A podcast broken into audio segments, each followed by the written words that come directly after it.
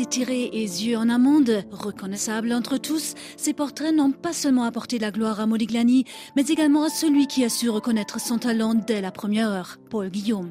Ce dernier a travaillé comme mécanicien dans un garage avant de devenir l'un des marchands d'art les plus en vue de l'avant-garde parisienne. Cécile Girardot, commissaire de l'exposition. Paul Guillaume s'est intéressé à la fois à la sculpture africaine, qui a été sa plus grande passion, et à l'activité des artistes modernes.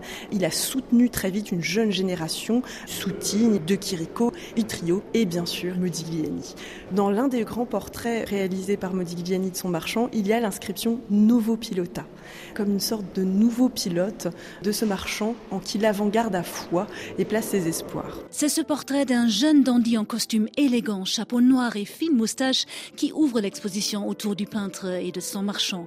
Une exposition resserrée en 22 toiles, trois sculptures, des photographies d'archives et des objets d'art qui montrent à quel point ces deux hommes se ressemblent. Modigliani et Paul Guillaume sont férus de peinture, de littérature, aiment les arts d'Afrique et d'Océanie et les influences très diverses qui décloisonnent le monde de l'art.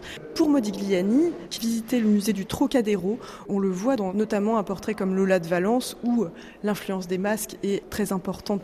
Mais il allait voir aussi d'autres types d'art, comme notamment les arts du Cambodge ou aussi, en faisant un saut dans le temps, les arts de l'Égypte ancienne. Plus d'une centaine de toiles, une cinquantaine de dessins et une dizaine de sculptures de Modigliani sont passés entre les mains de Paul Guillaume, qui n'a que 23 ans lorsqu'il découvre l'art de Modigliani et loue sans hésiter un appartement à Montmartre pour cet artiste en qui il voit une âme mystérieusement douée pour les choses sensibles et aventureuses. Même s'il n'a pas forcément parcouru le monde de manière vaste, il avait une grande capacité d'imagination qu'on retrouve euh, aussi euh, dans cette galerie de portraits des gens euh, dans le sud de la France et une très belle toile comme le jeune apprenti qu'on trouve dans cette période méridionale nous montre une figure accoudée à une table dans des fonds qui mêlent des teintes bleutées très césaniennes et des teintes ocre chaudes du sud qui nous montrent à quel point cette maîtrise de l'art du portrait se transforme et s'affirme. Mais au-delà d'une relation entre artistes et galeristes, c'est avant tout l'histoire d'une amitié entre deux hommes